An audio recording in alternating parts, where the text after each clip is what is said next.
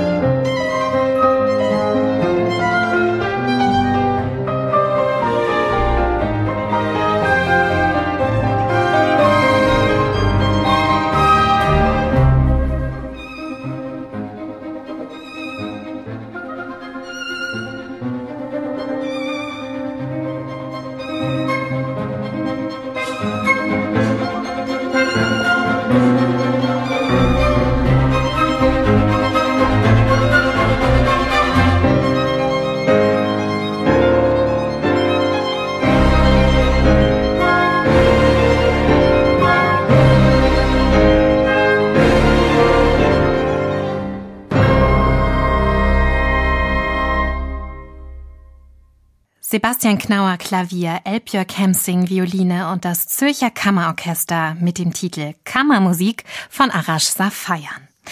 Lieber Arash, bevor du Komponist wurdest, hast du Malerei studiert und auch dein Vater ist ein bildender Künstler. Ja, wie viel Malerei steckt in deiner Musik? Es ist natürlich so, wenn man viel mit Malerei und Bildern und Visualität aufwächst, dann formt sich so das Denken, die Kombinatorik, die Strukturen ergeben sich sozusagen aus dem Visuellen heraus und vermischen sich dann mit dem Auditiven.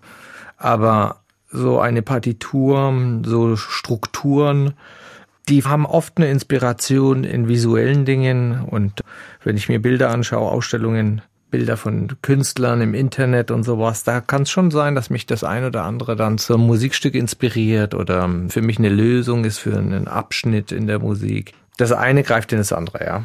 Mhm. Ja, mir ist das so aufgefallen, nämlich in deinem Booklet, finde ich, ist das so wunderschön zu deiner CD oder zu deiner Aufnahme This is not Beethoven. Da hast du nämlich auch einen Auszug aus der Partitur drin. Die sieht aus wie gemalt. Ne? Also die Noten sind in Pinktönen, in vielen Rottönen und dann aber auch wieder mit Komplementärfarben gearbeitet, mit Blautönen und Grüntönen. Ja, das ist natürlich auch ein Beispiel wahrscheinlich dafür. Das ist ein Beispiel für das Stück Richard K., die eine Partiturseite aus dem Richard K. Und im Grunde genommen ist es nicht als visuell gedacht, sondern eigentlich sind es Anhaltspunkte für mich, was im Vordergrund ist, was im Hintergrund ist und was vom Hintergrund in den Vordergrund kommt, welche Linie sich mit welcher Linie abwechselt. Dann entsteht dann so ein Geflecht und ähm, ich mache das immer gerne mit Farben, weil ich dann diese Räumlichkeit und die Farbigkeit der einzelnen Linie so für mich selber verdeutlichen kann, auch mit der Instrumentation. Und am Ende kommt auch so ein Bild raus, aber es ist eigentlich als Musik gedacht. Das ist ein musikalisches Bild. Ja, wie wunderschön, einfach diese Formulierung, ein musikalisches Bild. Also du denkst also akustisch, visuell und ja, du versuchst es zusammenzubringen, wahrscheinlich zu integrieren oder sind es doch eher zwei Talente, zwei Herzen in deiner Brust, die für sich alleine stehen? Ja, ich glaube halt, dass, dass alle Kunst, sei es Sprache, Poesie, Malerei, Musik irgendwo auf dem kleinsten gemeinsamen Nenner Denkweisen und Strukturen miteinander vereinen und letzten Endes diese Grundstrukturen in anderen Sprachen formulieren. Das ist vielleicht die poetische Sprache, das ist einmal die Sprache der Musik und die andere Sprache ist die Sprache der Bilder. Was sie im Einzelnen unterscheidet, sind die Wahrnehmungsformen. Aber im Denkraum haben sie viel gemeinsam. Und das ist ja der schönste Raum überhaupt, ist der Denkraum. Und aus dem Denkraum holt man dann die Schönheit in die Ebene rein oder in die Ebene und in die Ausdrucksform, wo man am besten formulieren kann. Und für mich ist es momentan halt die Musik. Ja, momentan die Musik, aber es war ja auch lange Zeit schon auch die Malerei. Pflegst du denn ja diesen Muskel noch ganz aktiv? Ja, mache ich schon, aber sehr privat. Das muss ich mir, glaube ich, mal vornehmen, dass ich mir noch viel mehr Zeit fürs Malen auch nehme. Aber manchmal muss ich sagen, habe ich einfach Lust und dann dann male ich mal was, wenn ich den Kopf frei haben will. Und dann ist das eine sehr, sehr schöne Sache. Dann äh, es ist wie, wie ein kleiner Urlaub, den man macht, wenn man eine Blockade hat oder so und man malt und dann ist man wieder frischer danach. Und gibt's da noch Träume in der Malerei? Was würdest du vielleicht gerne noch machen? Vielleicht auch erreichen, vielleicht mit der Malerei oder? Ja, ich, was ich mir wünsche, ist etwas mehr Zeit zu haben, ins Atelier zu gehen und mal wieder richtig wie früher viel zu malen. Das werde ich vielleicht irgendwann machen. Aber so richtig vorgenommen habe ich es mir bis jetzt noch nicht. Vielleicht bekomme ich jetzt ja einen Anstoß dazu. Vielleicht mache ich das ja. Oh, das wäre natürlich wunderschön, wenn ich dazu irgendwie auch beitragen könnte. Ich möchte natürlich dann irgendwann auch die Resultate sehen. Ja. Also denk an mich, mach mir ein Foto, das wäre fein, ja. Auf jeden Fall.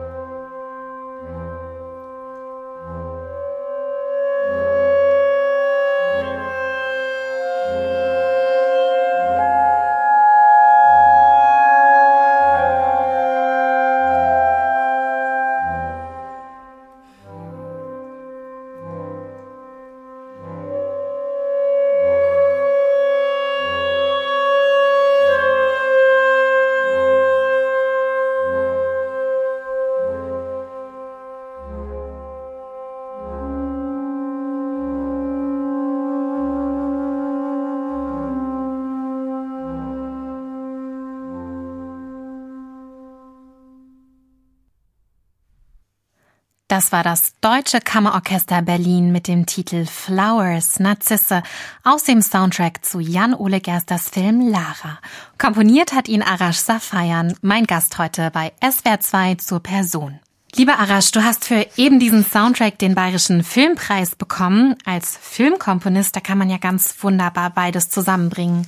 Das Akustische und das Visuelle das ist, glaube ich, auch ein Grund gewesen, wieso mich das so angesprochen hat. Ja, diesen Spagat, sag ich mal, zwischen einem Komponist sein für den Konzertsaal, aber auch fürs Kino, ja, das lehnen ja auch Komponisten ab. Wie ist es bei dir? Wie gehst du mit dieser Personalunion in dir um? Ich sehe da keinen Widerspruch. Also wenn man jetzt Menschen anschaut, Komponisten, große Komponisten wie Schnittke oder Schostakowitsch, für die war das ganz normal, die haben Filmmusik komponiert. Und ähm, ich finde es einfach eine Bereicherung, auch für dieses Medium zu komponieren. Und ich sehe da überhaupt keinen Widerspruch darin. Und ähm, ich kenne ja. auch viele Komponisten, hm. die sind äh, ganz tolle Filmkomponisten und komponieren hauptsächlich für Film und machen aber auch tolle Konzertmusik. Ja, das eine widerspricht dem anderen nicht und äh, dieses Einengen in bestimmte Kategorien tut ein Künstler ja auch nie gut. Von daher denke ich, ich lehne das nicht ab und ich finde das richtig. Ja, also manche gehen ja in die Argumentation hinein, dass man dann vielleicht doch hinterher ja große Anstrengungen unternommen hat als Komponist und dann bleibt halt beim Publikum doch eher nur der Name des Regisseurs irgendwie hängen. Ne? Das wäre ein Beispiel. Oder man begibt sich in kommerziellere Felder dadurch und wertet dann so innerlich ja auch vielleicht die Konzertmusik ab. Ja, also solche Beispiele gibt's ja dann durchaus auch immer wieder. Und es gibt aber auch Leute, die das vereinen. Also die Marke Safayern vereint das ja beides. Ne? Das könnte man ja so sagen. Es kommt immer drauf an, was man für richtig hält. Film ist Teamarbeit und wenn man mit Menschen zusammenarbeitet, die die Vision oder den künstlerischen Anspruch mit einem teilen, ist es immer ein Mehrwert. Also wenn ich eine Oper mache, habe ich auch mit Regisseuren zu tun und mit Dramaturgen und mit Sängern. Also es ist Teamarbeit und auch ein Konzert ist eine Teamarbeit. Ich glaube sehr an die Kombinatorik in der Kunst, dass verschiedene Disziplinen miteinander sich verweben und äh, verschiedene mhm. Denkweisen aufeinander stoßen. Ich sehe auch kein Problem an Kommerzialität. Die ganze Musikgeschichte ist eine Musikgeschichte, wenn man so will, von Kommerz. Es ist alles repräsentativ gewesen und meiste Musik. Mozart hat aus Repräsentationsgründen Musikstücke komponiert und das sind großartige Werke. Und Michelangelo hat eben Aufträge angenommen um zum Beispiel die Kirche zu repräsentieren. Die ganze Musik- und Kunstgeschichte ist eine Repräsentationsgeschichte. Davon lebt die Kunst. Man muss natürlich seine Haltung, an seiner Haltung arbeiten und seiner Haltung treu bleiben. Das ist das Allerwichtigste. Das kann nur jeder Künstler selber und das auszutarieren, wie weit gehe ich, was ist richtig und was ist falsch. Aber wenn man das macht, da sehe ich dann keine Probleme mehr. Eine Frage, die mir da natürlich unter den Nägeln brennt, Teamwork. Es gibt ja so richtige Traumduos, ja, ich sag mal einfach Federico Fellini und Nino Rota, ja, oder Michael Nyman und Peter Greenaway.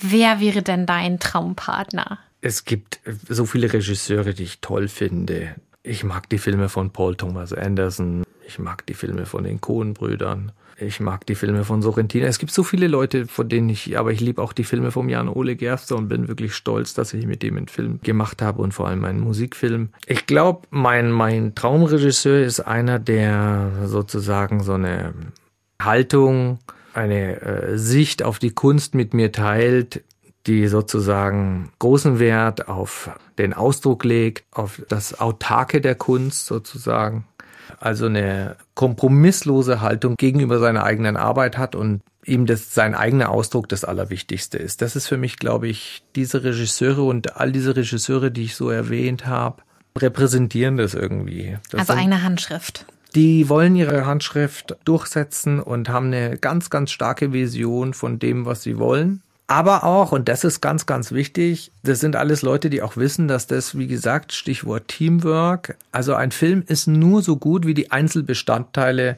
der einzelnen Disziplinen gut sind. Und ein Film ist eben dann nur so gut, wenn alle diese Motivation fühlen. Und äh, ich glaube, diese großen Regisseure oder die ganz guten Regisseure sind alles auch irgendwo Motivationskünstler.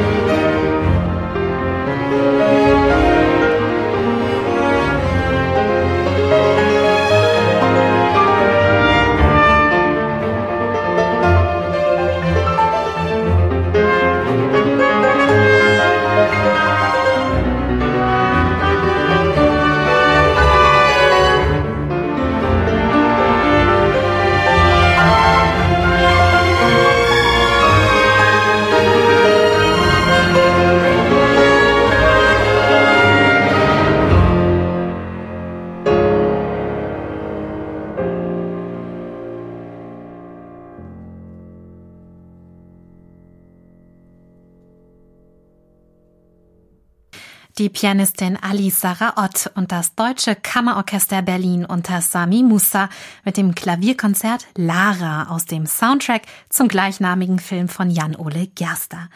Arash Safayan ist der Komponist und heute mein Gast in Zur Person. Lieber Arash, der Film thematisiert die Beziehung zwischen einem sehr, sehr begabten Pianisten und seiner problematischen Mutter, brillant gespielt von Corinna Harfuch und Tom Schilling. Und problematisch ist dann vielleicht doch ein bisschen untertrieben. Man könnte auch sagen, maximal grenzüberschreitend, wie sie diesem jungen Mann in sein Leben pfuscht und ihn drillt, auch noch im Erwachsenenalter. Was hältst du denn von solchen Erziehungsmethoden? Naja, in dem Film ist das ja schon traumatisch fast für den jungen Pianisten und Komponisten Viktor. Was ich davon halte, natürlich finde ich das nicht gut, aber es ist halt Klassische Musik fordert viel und dieses hohe Niveau zu erreichen braucht eine starke Disziplin und am besten ist, wenn diese Disziplin und diese Liebe aus dem Inneren kommt und nicht in ein Drillen und Peitschen mündet. Ja, das ist ein großes Thema, worüber natürlich auch nicht viel gesprochen wird in der klassischen Musik. Über die Elternhäuser praktisch, oder? Ja, es ist natürlich nicht einfach, weil viele Eltern natürlich auch eine Vorstellung haben, dass ein Kind eben das oder jenes erreichen muss. Und manchmal bin ich sogar der Meinung, es ist gut, wenn man nicht so viel Druck ausübt und man wieder selber zu dem Instrument oder zu dem Ausdruck findet aus sich heraus. Und letzten Endes ist ja Klavierspielen und Geige spielen viel mehr als technisch auf hohem Niveau zu spielen. Heutzutage sind wir sowieso auf einem derartig hohen und technisch brillanten Niveau. Aber es gibt halt eben auch noch eine andere Ebene der Interpretation und das ist halt eben der Ausdruck und das Innere von einem selbst in die Noten zu legen und die Noten mit dem inneren Gefühl und dem inneren Ausdruckswillen zu füllen. Und das ist etwas, was nicht mit Drillen geht. Und das macht halt am Ende aber einen großen Interpreten leider aus. Ja, deswegen ist dieser Film sehr, sehr interessant, weil es halt genau das thematisiert und die Frage stellt, was ist denn letzten Endes Kunst und Interpretation und Musik? Es ist eben halt mehr als nur Notenspielen. Und Victor findet halt seinen Ausdruck dann im eigenen, nämlich im Komponieren, indem er von den Noten weggeht, komplett, indem er seine eigenen Noten setzt. Genau, Victor ist der Protagonist. Genau, er entscheidet dann, ich bin nicht nur Pianist, sondern ich bin auch ein Komponist. Und dann gibt's eine Szene, wo die Mutter sagt, ja, wozu braucht man denn neue Stücke? Es gibt doch so viele schöne Stücke. Und das ist so ein Kernthema der klassischen Musik. Wozu brauchen wir denn neue Dinge? Ja, weil wir halt neue Menschen sind und eben jetzt auf der Welt sind und nicht in der Vergangenheit leben, sondern im Jetzt. Und deswegen braucht dieser Junge seinen eigenen Ausdruck und er entscheidet sich selber Musik zu machen und seinen eigenen Ausdruck von Schönheit zu finden. Und das ist sozusagen die Thematik im Film und ich finde ich unglaublich spannend. Braucht es denn diese Strenge oder doch eher die Freiheit als Kind, um sich dann als Künstler zu entfalten? Natürlich glaube ich schon, das ist so eine Quadratur des Kreises, nicht? Also wenn man nicht diszipliniert ist und nicht übt, dann kann man sich auch nicht so zum Ausdruck bringen. Wenn man aber so perfektionistisch wird im Gehorchen und Übernehmen der Vorstellungen und Interpretationsrichtlinien anderer, dann wird man eben nur perfekt im Gehorchen sozusagen und im Befolgen von Vorstellungen anderer. Das heißt, es braucht eben die Freiheit und es braucht eben die Disziplin. Und beides kommt eben nur zusammen, wenn man das wirklich aus dem tiefsten Inneren will. Und ich glaube, das Ideale ist, wenn man das aus dem tiefsten Inneren fühlt. Und das kann man nie bei einem Kind ja nie sagen. Deswegen ist das sehr, sehr schwer zu beantworten. Ich bin aber der Meinung, dass man eine gewisse Disziplin braucht, definitiv, aber man muss immer im Auge behalten, in welcher Art und äh, Weise man versucht, diese Disziplin durchzusetzen. Da muss die Freiheit ja. immer mit einberechnet sein. Ja, jetzt bist du ja in Bayreuth aufgewachsen und Jetzt gehen wir mal weg, einfach so zu einem Feeling, zu so einem Nährboden, in dem man dann auch Komponist wird. Nicht nur Elternhaus spielt eine Rolle, sondern natürlich auch Umgebung. Also eben du bist in Bayreuth aufgewachsen. Inwiefern war das vielleicht für dich auch so ein idealer Ort, um zum Komponieren zu finden? Ich bin in Bayreuth auf die Schule gegangen, aufs musische Gymnasium und habe dort viel Klavier gespielt, hatte viel Klavierunterricht und natürlich bin ich mit Bayreuth immer in Form von Wagner natürlich immer in Berührung gekommen und habe mich auch damit beschäftigt. Und als ich dann die Möglichkeit hatte, dann immer zu den Generalproben zu gehen, Generalproben für zu den, Fest zu den, zu den jeweiligen aktuellen ja. Festspielproduktionen. Ach, wie toll. Das konntet ihr dann dort? Das konnte man, wenn man jemanden kannte, der Karten hatte und meine Eltern kannten Leute, die Karten hatten und ich hatte eben ab und zu die Gelegenheit, so einmal oder zweimal im Jahr eine Vorstellung dazu besuchen. Und das ist natürlich schon toll gewesen. Das ist ein unglaublich toller Sound. Und die Musik, die saugt man so ein und verliert sich in dieser Musik. Und das ist natürlich wahnsinnig faszinierend. Und ich glaube, deswegen habe ich auch viel von Wagner in meiner Art und Weise, wie ich über Musik denke und was mich reizt an Musik das hat mich, glaube ich, genau? sehr ge geprägt. Ja, das ist sozusagen so eine Form von Ekstase, so eine Form von Schönheit, so eine Form von Rausch, alles Dinge, die in der Avantgarde des letzten Jahrhunderts nicht so auf dem Tableau standen. Und all diese Dinge finde ich wahnsinnig spannend, weil sie so im tiefsten Punkt das ausmachen, wie so Menschen Musik hören. Und Wagner hat das eben bei der Oper wirklich in die Extreme getrieben. Und es ist immer natürlich für mich ein Erlebnis. Ich höre jetzt viel weniger Wagner, aber damals war das wahnsinnig spannend.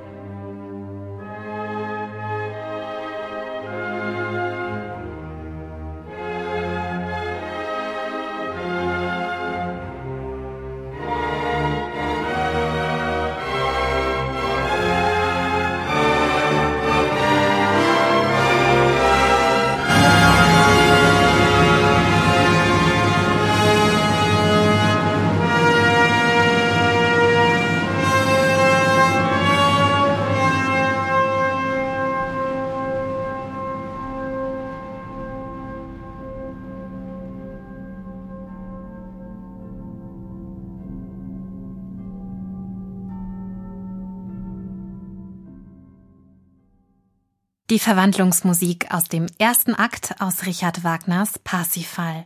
Es spielten die Berliner Philharmoniker unter Leitung von Herbert von Karajan. Lieber Arash, diese Musik, die hast du uns mitgebracht. Welche Bedeutung hat denn dieses Werk für dich?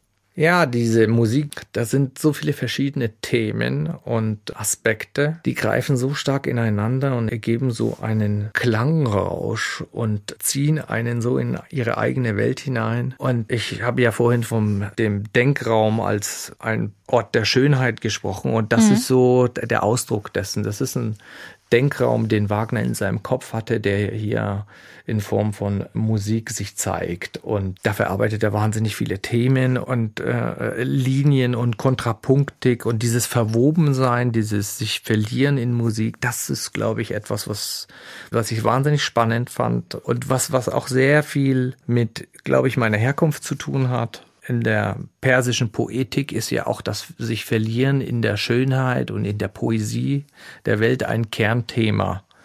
Und für mich ist sozusagen die europäische klassische Musik das Pendant, was im Orient die Poesie ist. Das ist dieselbe Denkweise, zumindest in der klassischen Tradition.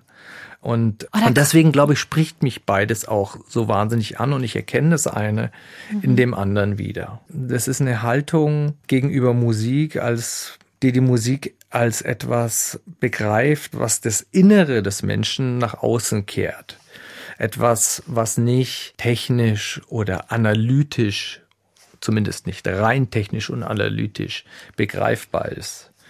Und ich glaube, in unserer heutigen Welt ist das von ungeheurer Wichtigkeit. Mhm. Wir leben ja in einer Welt, die ist unglaublich technisch, präzise und analytisch. Und ich sehe halt in der Arbeit von Musik sozusagen die Arbeit an den letzten Rätseln dieser Welt, weil eine gute Musik lässt sich nicht bis zum Rest entschlüsseln. Und das ist so etwas ganz, ganz Besonderes. Das ist etwas für mich, was, was die Maschinen nie herstellen können, obwohl es jetzt auch Maschinen gibt, die sozusagen mit KI Bach-Choräle nachkomponieren. Aber es geht halt eben um mehr. Um wirklich zu berühren, braucht es doch irgendwie mehr. Und da, ist, da spielt die menschliche Komplexität eine ganz große Rolle.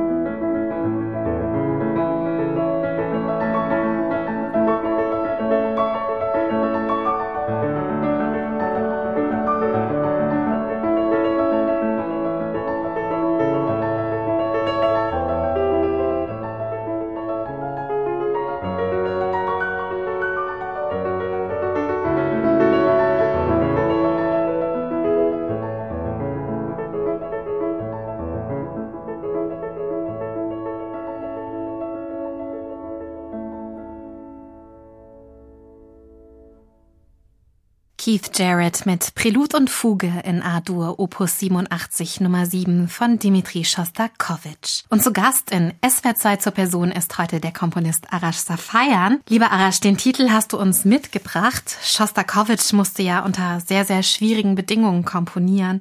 Es geht ja immer wieder um das Thema künstlerische Freiheit und Anpassung an das politische Regime der UdSSR.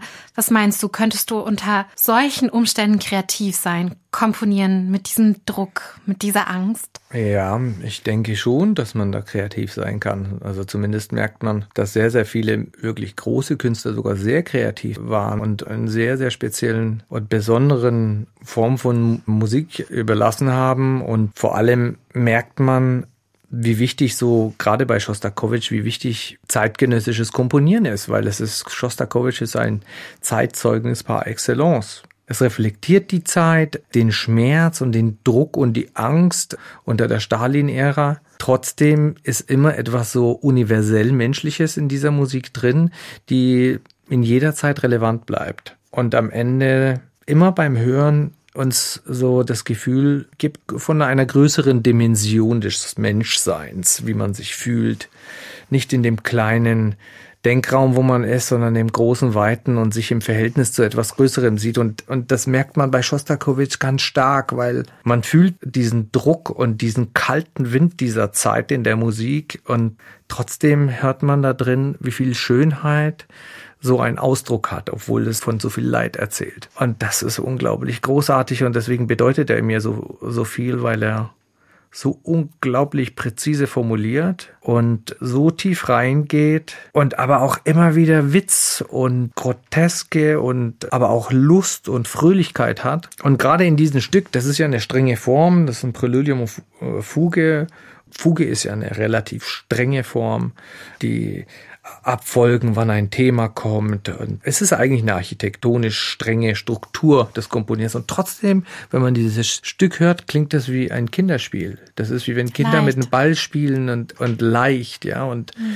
und das ist für mich die größte Kunst, diese Leichtigkeit in dieser strengen Form zu finden. Schostakowitsch war ja einer, der konnte so gut komponieren. Er komponierte schon im Kopf alles und dann hat er es dann hingeschrieben. Und da merkt man, der hat eben auch in der Musik gewohnt. Das ist das Schönste, was es gibt. Und für mich ist er deswegen einer der größten. Ja, eine Frage, die ich mir wirklich oft auch in diesem Zusammenhang stelle.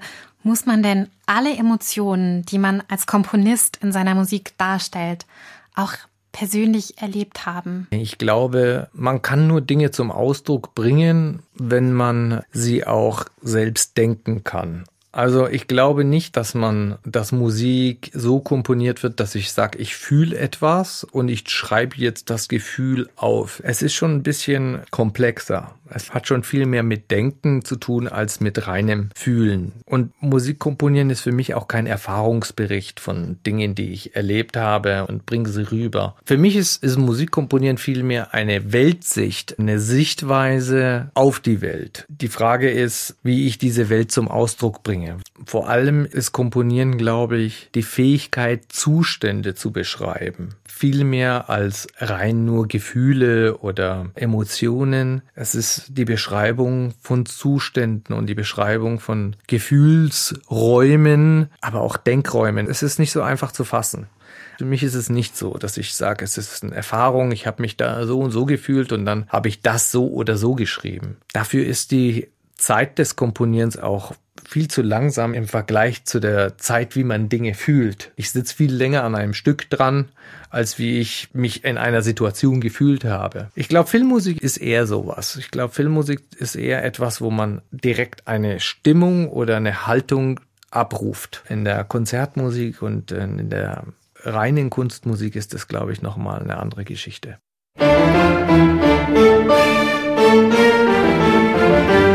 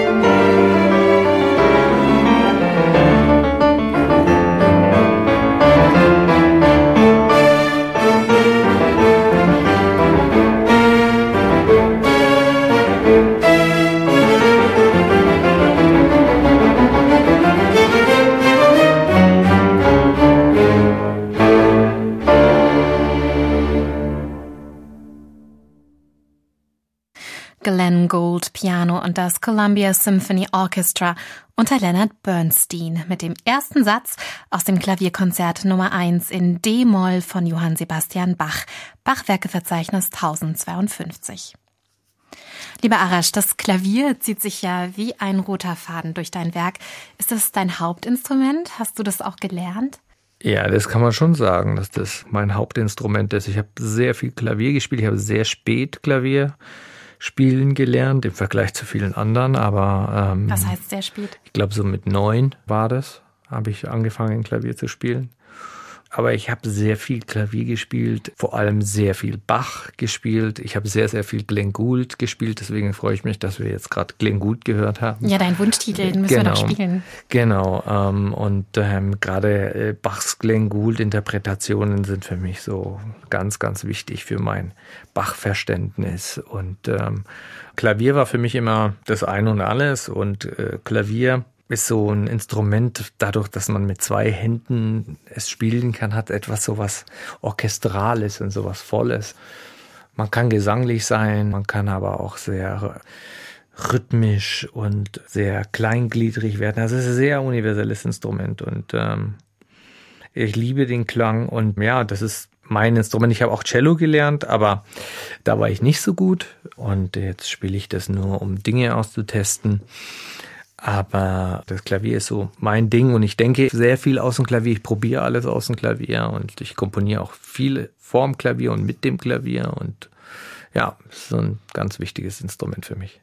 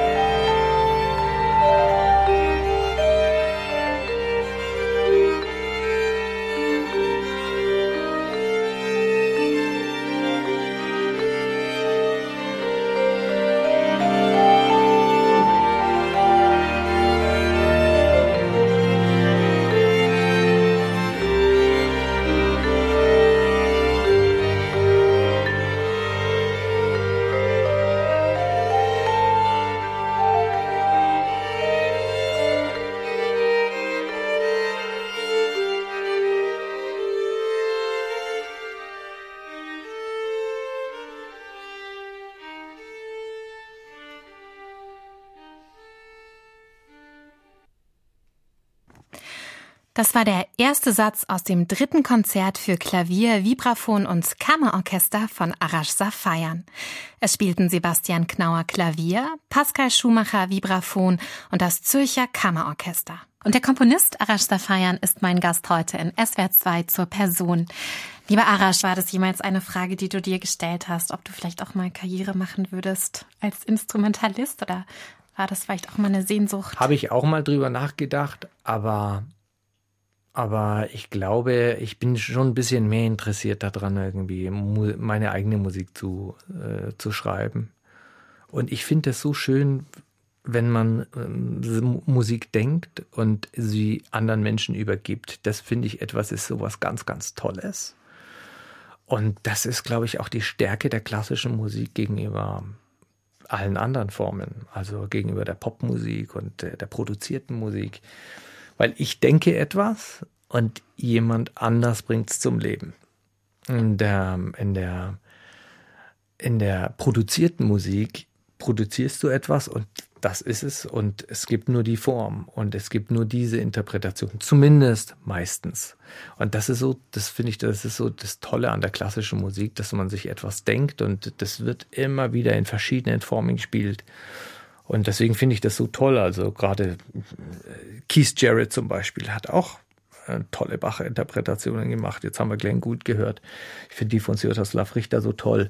Ähm, ich könnte nie sagen, das ist besser oder das ist schlechter, sondern es ist alles relevant so und ähm, es ist alles interessant und es spiegelt bloß nur die Lebendigkeit und die Universalität dieser Musik. Äh, und ähm, ja, und deswegen denke ich, ja, ich bin lieber Komponist. Der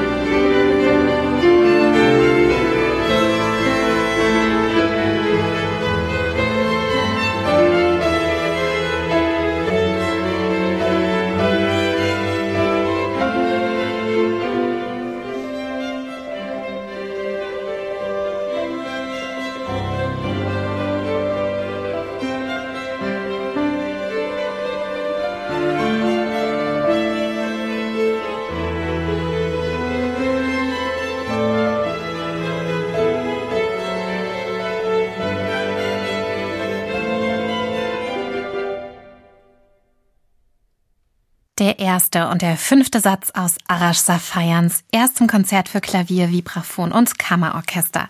Es spielten Sebastian Knauer Piano, Pascal Schumacher Vibraphon und das Zürcher Kammerorchester. Ja, lieber Arash, dieses Konzert, das hast du auch Infinite Games genannt.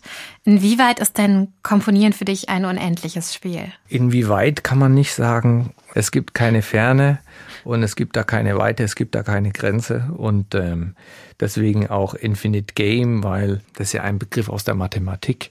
Das ist für mich eben, eben auch ein unendliches Spiel, wie in der Mathematik. Es ist immer ein ständiges Kombinieren und die Lust am Kombinieren und am Entdecken, aber wie soll ich sagen, nicht am physischen Entdecken, sondern am träumenden Entdecken. Und es generiert immer mehr Lust, wenn man mal da drin ist. Und ähm, das war für mich der richtige Titel für dieses erste Konzert, weil was Bach eben im Kontrapunkt und mit der Ausdrucksweise zeigt, ist ja, dass es ein unendliches Spiel ist, was im Körper eines jeden anderen Komponisten anderen Ausdruck findet und eine andere Form annimmt und es ist aber dennoch immer irgendwo sinnstiftend. Ja, deswegen Infinite Games, ja. Komponieren ist für mich ein unendliches Spiel. Das ist ja auch alles sehr komplex.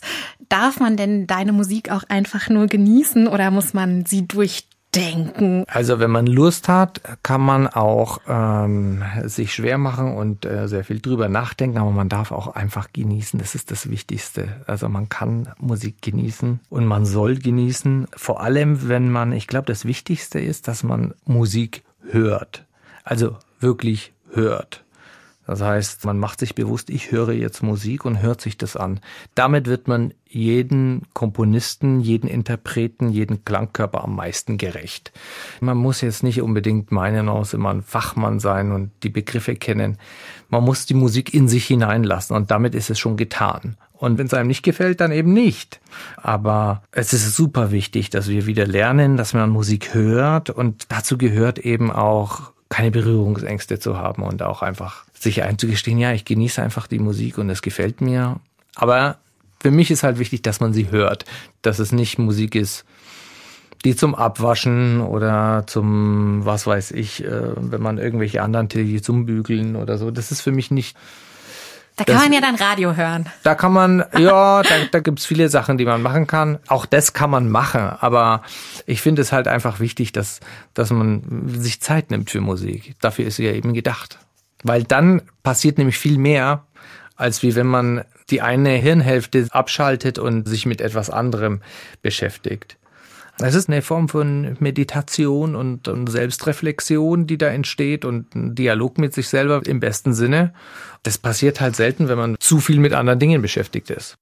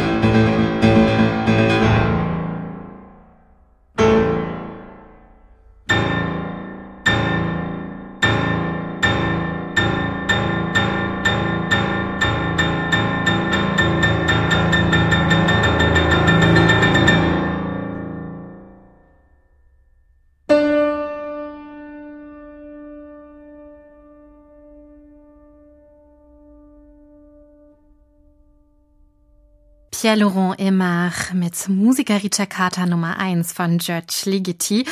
Und zu Gast bei SW2 zur Person ist der Komponist Arash Safayan heute. Und du hast diesen Titel mitgebracht, lieber Arash. Also welche Bedeutung hat denn Ligeti für dich? Ja, Ligeti ist für mich deswegen so interessant, weil es so ein Fundus an Kreativität ist. Dieser Mann war so unglaublich kreativ und ein so interessanter Suchender in der Musik und hat die Musik mit so großen Augen betrachtet und dieses Stück jetzt hier nur mit Oktaven und äh, das zeigt halt, wie man mit so wenig wenig Mitteln mit minimalsten Mitteln so viel Musik machen kann, so viel zum Ausdruck bringen kann, so viel gestalten kann und auch so viel Humor darstellen kann. Also es ist wahnsinnig, äh, hat dieses Stück hat wahnsinnig viel Humor und ist auch ein kleines Theaterstück mit der letzten Note am Ende. Und deswegen ist es für mich auch so eine Quelle der Inspiration. Wenn man Ligeti hört, dann denkt man, ach ja, was alles noch möglich ist, was kann man noch alles machen. Und er zeigt einem so, ja, es gibt eigentlich keine Grenze des Denkens. Es gibt keine Grenzen, du kannst einfach geh weiter und mach crazy Sachen. Ja. Ich habe ein Zitat gefunden, was mich ja jedes Mal selbst inspiriert. Ich lese dir das einfach mal vor. Jetzt kommt also das Zitat von Ligeti. Ich versuche immer neue Dinge auszuprobieren. Deswegen habe ich es einmal so dargestellt. Ich bin wie ein Blinder im Labyrinth, der sich herumtastet und immer neue Eingänge findet und in Zimmer kommt, von denen er gar nicht wusste, dass sie existieren. Und dann tut er etwas und er weiß gar nicht, was der nächste Schritt sein wird. Das ist dieses Zitat. Ja, ganz toll. Wirklich ganz toll. Kennst ja. du das? Ich kannte es nicht, aber das ist genau das, ja. Deswegen hat er so viele tolle Musik geschrieben und immer, wenn man jetzt das Klavierkonzert anschaut, das Violinkonzert, ja, da kann man sich einfach nur eine Seite vornehmen und, und die anschauen und äh, denken, ah, wie verrückt.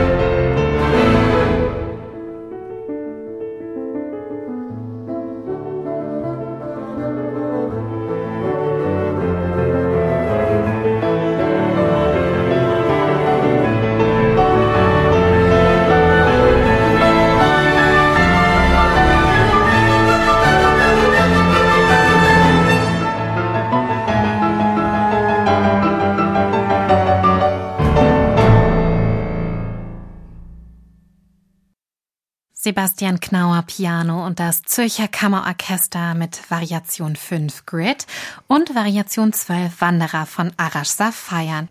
Lieber Arash, beide Titel stammen ja aus deiner Einspielung This is Not Beethoven. Ja, wir haben ja auch hier wieder ganz viele, ja, Musikzitate drin, spielen mit Musik und jetzt nehmen wir einfach mal exemplarisch das letzte Stück Wanderer. In Zeiten von Corona muss man ja seine Freizeit bisschen institutionalisieren. Ich möchte nicht sagen durchplanen, aber ich habe mit meiner Tante und meinem Vater telefoniert und auch ein bisschen so ein virtuelles Spiel daraus gemacht, wer was denn wie wo erkennt und jetzt hier gerade bei der Wanderer-Variation, ja, da sage ich dir einfach mal, was wir da so gehört haben mit vereinten Kräften. Und zwar ist es aus der siebten Sinfonie der langsame Satz und aber jetzt nicht nur Beethoven. Also this is not Beethoven, not only Beethoven könnte man ja sagen, ja. Also auch die Wandererfantasie von Schubert, die hast du ja auch im Titel. Sind wir da auf der richtigen Fährte, auf der richtigen Spur? Ja, da ist die Wandererfantasie drin. Das ist der dritte Satz aus der Wandererfantasie. Der Witz war, dass der Rhythmus der Wandererfantasie ich irgendwann gemerkt habe beim Komponieren, dass der Rhythmus der Wandererfantasie eigentlich der Rhythmus ist, den Beethoven auch im zweiten Satz der siebten Symphonie nutzte. Das eine ist augmentiert, das andere ist schneller notiert, das andere ist langsamer notiert, das ist derselbe Rhythmus. Und diese Kombination ergibt sich dann irgendwann und da merkt man, wie es so geht. Man hört Musik und hat sich die Musik einverleibt und in dem richtigen Moment sagt das Unbewusste, ja, schau dir mal die Wandererfantasie an und dann passt's. Dieses Stück ist eine Mischung eben, sind Ideen vom zweiten Satz der siebten Symphonie drin mit Schubert, ja. Jetzt könnte man auch gemeinsam sagen oder fragen. Ja, wie viel Arash, Safayern steckt da drin und wie viel Beethoven und andere? Ja, man möge sich doch beide anderen Sachen anschauen und dann kann jeder die Frage selbst beantworten. Gemein, spielst mir den Ball zurück. genau. Es ist ja so, man kann ja nicht sagen, wie viel, weil es ist im Grunde genommen steckt überhaupt kein Beethoven drin und im Grunde genommen steckt auch kein Schubert drin. Es blinzelt durch, aber da merkt man halt, wenn ein Thema stark ist, wie das Thema von Beethoven. Deswegen habe ich es auch gewählt oder also das Wandererthema, dann erkennt man die halt wieder. Aber die Form ist eine völlig andere, die Erzählung ist eine andere, die Haltung ist eine andere, die Instrumentation ist, das ist alles im Grunde genommen anders. Aber trotzdem erkennt man das und das ist das Prinzip der Variation. Man erkennt es, obwohl es völlig anders ist. Und das ist der Spaß daran. Das ist ja auch deine zweite Zusammenarbeit, wo wir jetzt beim Spaßfaktor wären, mit dem Pianisten Sebastian Knauer und dem Zürcher Kammerorchester. Wie kam es denn ja, vielleicht zu der ersten Zusammenarbeit, aber auch zu der zweiten Zusammenarbeit bist du da so ein treuer Mensch und bist du dann, wenn es einmal rund läuft, auch wirklich deinen Co-Partnern da irgendwie eine treue Seele? Mm, ja, also ich habe natürlich arbeite ich wahnsinnig gern mit Sebastian zusammen und aber auch mit dem Zürcher Kammerorchester. Es ist, äh, sind beide top eingespielt. Ich muss auch sagen, wir haben uns auch damals bei Überbach wunderbar verstanden. Wir beide lieben das Orchester. Es hat einen unglaublich tollen Sound und Sebastian hat einen sehr, sehr klaren, präzisen Anschlag. Ich liebe, wie er das Klavier spielt. Ich mag ihn als Person. Das hat funktioniert einfach wunderbar. Damals hat uns das Label zusammengebracht. Das hat von Anhieb wahnsinnig viel Spaß gemacht. Und ähm, Sebastian äh, hat dann mich gefragt, ob wir das mit den Zürchern machen wollen. Und ich kannte natürlich die Sachen von denen und fand das immer toll. Was zeichnet den Klangkörper? Also das ist, was den Klang der Zürcher für mich ausmacht, ist, dass sie zum einen diesen alten Strich, diese alte, sehr, sehr perfekt intonierte, scharfen Strich haben, aber auch genauso die Weichheit eines modernen Spiels. Also sie kombinieren beides, sowohl die alte Musiktradition als auch das moderne Spiel. Also sie beherrschen alle Möglichkeiten und das gibt eine unglaublich großen Gestaltungsspielraum. Und was mich immer gefallen hat, ist diese Klarheit und diese Transparenz des Klangs, was, was viel mit der Intonation und der Präzision der Streicher zu tun hat. Und Sebastian auf der anderen Seite ist auch jemand, der wirklich auch sehr, sehr klar und präzise spielt. Gerade sein Bach, aber auch sein Mozart ist wie klares Wasser, ganz, ganz klar. Auch im Piano und Pianissimo kann er wirklich schnellste Passagen blitzblank klar spielen und ganz fein. Deswegen ist das eine ganz, ganz tolle Kombi.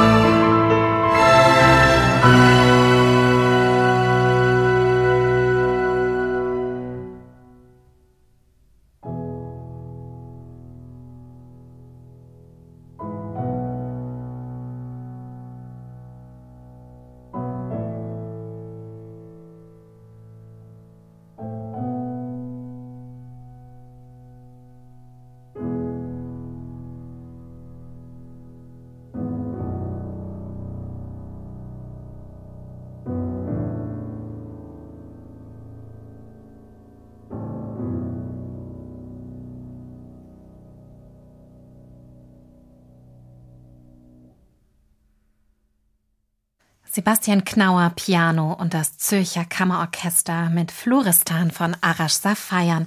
Und Arash Safayan ist heute unser Gast in SWR 2 zur Person. Lieber Arash, man munkelt, du hast eine Totenmaske Beethovens in deinem Wohnzimmer hängen. Stimmt das? Ja, das stimmt tatsächlich. Ah, sehr ja. gut, das habe ich, in, hab ich in einem anderen Interview gelesen Ja, oder gehört, glaube ich. Die habe ich eines Tages geschenkt bekommen von meinen Eltern. Ich glaube, die waren da irgendwie in Wien auf dem Flohmarkt, ich weiß nicht. Und da haben sie mir den mitgebracht und Wollten die dich damals schon auf diese Fährte? Nee, ich war damals schon immer ein Beethoven-Fan Ah. und ich, ich, ich mochte Beethoven und Was fasziniert dich So. denn an Beethoven? Vielleicht auch an der Figur. Es muss ja nicht unbedingt immer nur die Musik sein. ja, was mich eigentlich fasziniert ist, dass es ein, ich glaube ich, einer war, der sehr, sehr sein eigenes Ding gemacht hat. Für ihn war das Wichtigste, dass das, was er zum Ausdruck bringen will, auch zum Ausdruck bringt. Beethoven hat halt einfach Zeichen gesetzt, was das angeht. Also er hat das Individuum und den menschlichen Ausdruck, das Subjekt in den Mittelpunkt der Musik gesetzt, viel mehr als alle anderen. Das ist natürlich unglaublich. Deswegen ist seine Musik auch immer so berührend und geht so tief und bewegt, weil er das eben so gut konnte. Und diesen Willen äh, zum menschlichen Ausdruck so in jeden Stück sozusagen jeden Ton injiziert hat. Was ich wahnsinnig wichtig finde, ist auch, auch, dass Beethoven jemand ist, der eigentlich wahnsinnig um jede Note gerungen hat und gekämpft hat. Und das kann ich sehr gut verstehen, weil ich auch wahnsinnig um jeden Ton kämpfe. Also ich habe, glaube ich, noch nie so viel an einem Stück gearbeitet wie an diesem Floristan, was wir vorher gehört haben, was so ganz leicht klingt. Ja, also ich glaube, ich habe da für zehn Takte fast einen ganzen Monat gebraucht. Und jetzt hört man so an und denkt, ach, es ist so leicht und so schön. Auch da, ja, es kommt halt wirklich auf, wenn, wenn da ein Millimeter nicht zusammenpasst, dann funktioniert das halt dann nicht. Dann berührt es doch nicht. Dann geht's eben nicht zu dem Ausdruck, den man will oder kippt in eine andere Haltung hinein, die man nicht möchte. Und das ist bei Beethoven auch so. Also Beethoven war halt jemand, der, glaube ich, uns allen Komponisten äh, kommenden Generation eben genau das mitgegeben hat, dass so wahnsinnig wichtig ist, zu untersuchen, was will ich überhaupt zum Ausdruck bringen. Und ähm, Ja, Beethoven, Bach. Formen in Auftrag äh, für Instrumente ohne Klavier und ähm, Kammermusik bisschen und ähm, ja, vielleicht ähm, mache ich mal so eine kleine Klavierpause und dann geht's wieder bestimmt mit Klavier weiter, aber dann ähm, auch nicht Musik über Musik ähm, und vielleicht, ähm, vielleicht habe ich ja irgendwann wieder Lust.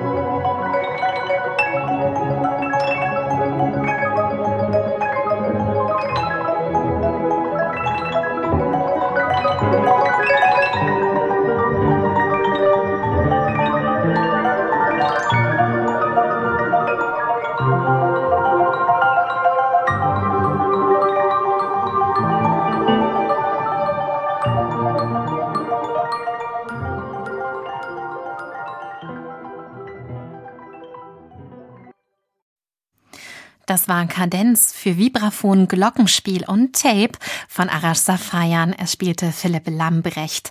Und der Komponist Arash Safayan ist mein Gast heute in SWR 2 zur Person. Lieber Arash, jetzt komponierst du auch Stücke, in denen die Elektronik eine große Rolle spielt. Was siehst du denn darin für ein Potenzial? Ja, also die Elektronik ist für mich, wie auch im, im richtigen Leben ja auch, es ist sozusagen die Verlängerung unserer Arme und Beine und unserer Stimmen und unserer Sehnerven. Und so ist es auch hier. Also gerade bei dem Stück ist die Elektronik im Grunde genommen die Möglichkeit, anstatt mit zwei Händen zu spielen, mit vier Händen gleichzeitig zu spielen. Und Dinge zu spielen, die man eigentlich in der Geschwindigkeit nicht spielen kann. Zum Beispiel, dass man äh, sich selber vervielfacht. Also es ist im Grunde genommen ist bei dem Stück kaum Elektronik dabei, aber die Elektronik ist sozusagen die Multiplizierung des Spielers. Also wie wenn ich jetzt nicht einer wäre, sondern zwei oder das Vibraphon spielt einen Ton und das kommt fünfmal hintereinander. Genau, also man spielt einen Ton an und dann wird der wieder sagt man Delay dazu, mhm. aber quasi die Verlängerung unserer Gliedmaßen und unserer menschlichen Fähigkeiten über die Elektronik. Aber nicht eine klangliche Veränderung, sondern nur eine Vervielfachung unserer Möglichkeiten. Das ist das, was mich am meisten sogar an der Elektronik irgendwie interessiert ist. Wie kann man das Natürliche beibehalten, aber das Magische herausholen sozusagen? Und äh, das war sozusagen auch bisschen die Idee bei dem Stück. Lieber Arias, jetzt ist ja nicht nur Klavier wichtig für dich, sondern auch eben Vibraphon. Und was reizt dich denn am Vibraphon? Ja, ich weiß nicht, ich mag diesen Sound, diesen hellen, unglaublich schimmernden, wie so Diamanten klingenden Sound. Ja, der gefällt mir wahnsinnig gut und ich mag die Kombination so gern mit Klavier. Und bei dem Stück ist ja nochmal Glockenspiel dabei, also es klingelt noch viel mehr. Ich mag den Klang, jetzt hat aber auch gleichzeitig irgendwie so eine Wärme in der tiefen Lage und ähm, es ist mir selbst auch später erst aufgefallen, dass ich anscheinend Lust habe auf das Instrument, ja. Ja, und du hast aber auch was für Akkordeon geschrieben. Das hören wir uns ja gleich an.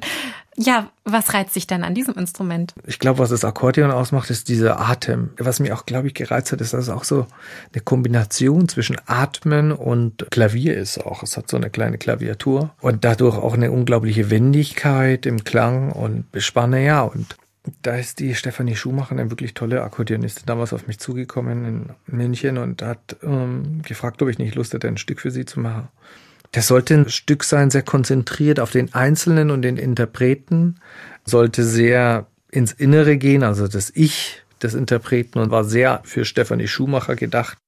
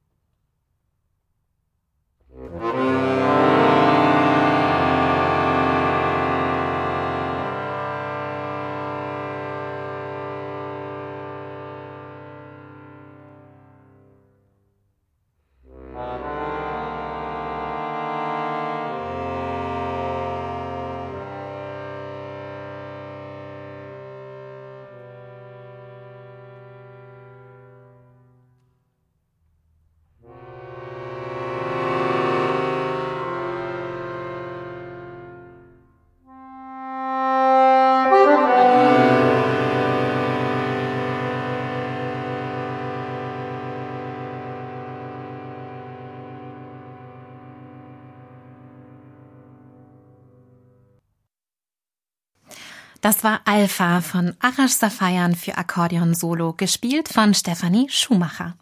Lieber Arash, das Jahr 2021 ist ja noch relativ jung.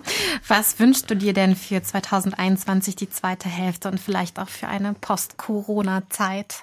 Wir haben jetzt wirklich erlebt, dass wir in einer Zeit waren, wo wir wirklich Distanz vom Publikum hatten und das war wirklich keine gute Zeit. Also und ich freue mich schon, wenn wieder Konzerte sind. Ich glaube, dass da wird es eine unglaubliche Lust geben. Und ich glaube, das ist etwas, was vielen in Erinnerung bleiben wird, wie viel Lust sie wieder haben, in ein Konzert zu gehen und äh, dem anderen Menschen äh, sitzen, um, um etwas zu erleben, was man eben nur im Konzert und in Konzertformen erleben kann. Und deswegen wünsche ich mir auch, glaube ich, es ist so eine Zeit, wo wir einfach die Chance haben, auch Musik neu zu entdecken und viel mehr Offenheit der Musik zuzutrauen. Ich glaube, wir haben eine lange Zeit in einer Musikwelt gelebt, die sehr, sehr stark fixiert war auf eine Stilistik, die eher vor 50 Jahren in Form einer Avantgarde hergestellt worden ist und die akademisiert worden ist. Und diese Musik hat sehr, sehr viel geprägt und man hat sehr, sehr viel mitgenommen, aber es ist eben nur eine Perspektive und wir brauchen einfach mehr Diversität, um unsere Zeit besser zu reflektieren. Und ich glaube, die klassische Musik hat sich eben globalisiert und auf der Welt überall gibt es Konzerthäuser und Menschen vermissen die klassische Musik in Japan und äh, in anderen Ländern, Korea, in Indien.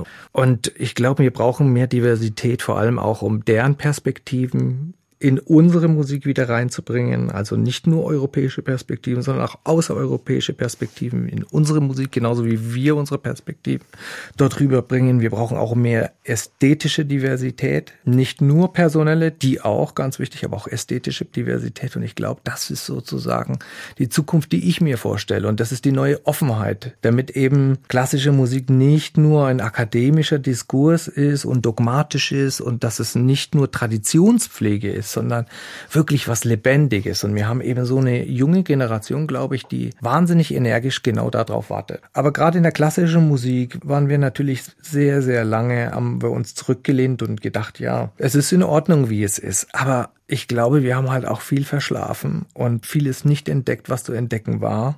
Die Musik ist längst nicht am Ende. Es gab ja viele lange Jahre, dachte man, ach, die Musik ist ja am Ende, die klassische Musik ist tot und es gibt nur noch den Avantgarde-Diskurs und das was. Das stimmt halt einfach nicht. Man muss dran glauben, dass es, dass die Musik weitergeht. Die Musik ist nie tot.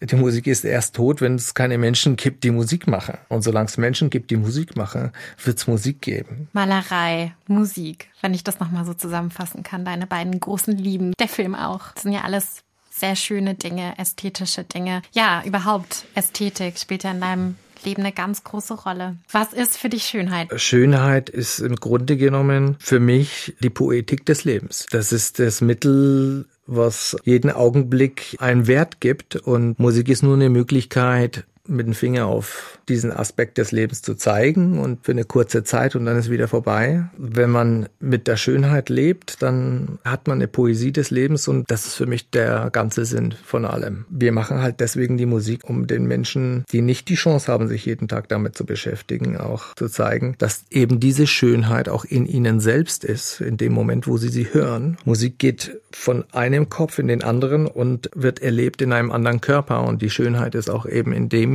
Hörenden drin. Und das ist die Qualität von Musik.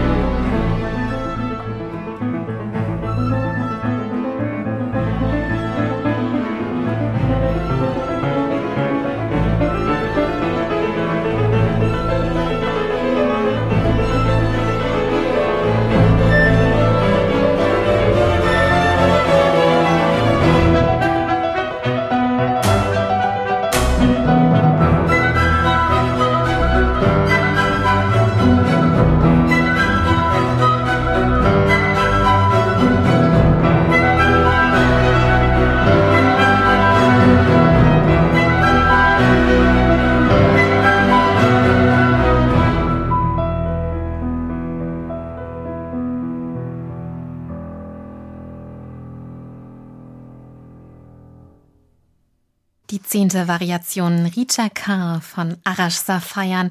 Es spielten Sebastian Knauer und das Zürcher Kammerorchester. Und Arash Safayern war unser Gast heute in SWR 2 zur Person. Lieber Arash, die Zeit mit dir ist wie im Flug vergangen und vielen, vielen herzlichen Dank, dass du extra aus Berlin zu uns gekommen bist, heute die Sendung so bereichert hast. Hat mir riesen Spaß gemacht hier in Freiburg und vielen, vielen Dank für die Fragen. War wirklich toll. Und damit geht SWR 2 zur Person heute mit dem Komponisten Arash Safayan zu Ende. Sie finden die Sendung auch auf unserer Homepage unter swr2.de und in unserer SWR 2 App. Hier im Programm von SWR 2 geht es nach den Nachrichten weiter mit dem Magazin Lesenswert. Mein Name ist Fanny Opitz. Ich wünsche Ihnen noch einen schönen Sonntag.